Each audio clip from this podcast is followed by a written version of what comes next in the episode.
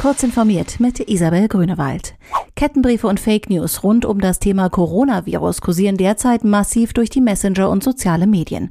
Der niedersächsische Innenminister Boris Pistorius sieht insbesondere Falschnachrichten zur Versorgungslage als brandgefährlich an.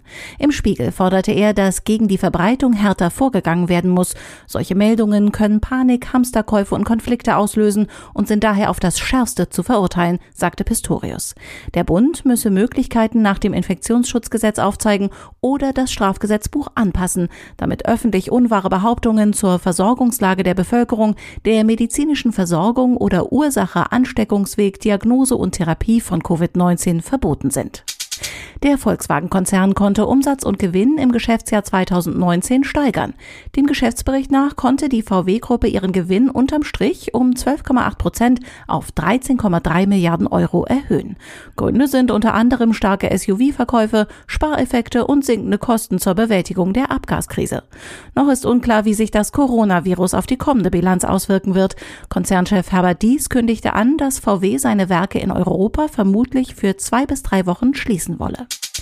Vor dem Hintergrund des Klimawandels und der dadurch notwendigen Reduktion von Treibhausgasen wird derzeit verstärkt wieder über den Einsatz von Atomkraft diskutiert. Eine Analyse aktueller Rückbau- und Neubauprojekte offenbart allerdings weltweit einen rückläufigen Trend bei der Atomkraft. Das hat das Deutsche Institut für Wirtschaftsforschung festgestellt. Deutschland sollte daher in internationalen Organisationen darauf hinwirken, dass sie einen Neueinstieg in die Atomkraft nicht unterstützen. Der weltgrößte Online-Händler Amazon will einem starken Anstieg der Bestellungen aufgrund der Ausbreitung des Coronavirus mit einer Einstellungsoffensive begegnen. Das Unternehmen kündigte in einem Blogbeitrag an, in den USA 100.000 zusätzliche Voll- oder auch Teilzeitkräfte für Lager und Auslieferung anzuheuern.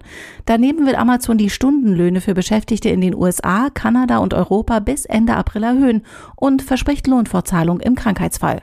Besonders in den USA ist dies nicht selbstverständlich. Diese und weitere aktuelle Nachrichten finden Sie ausführlich auf heise.de.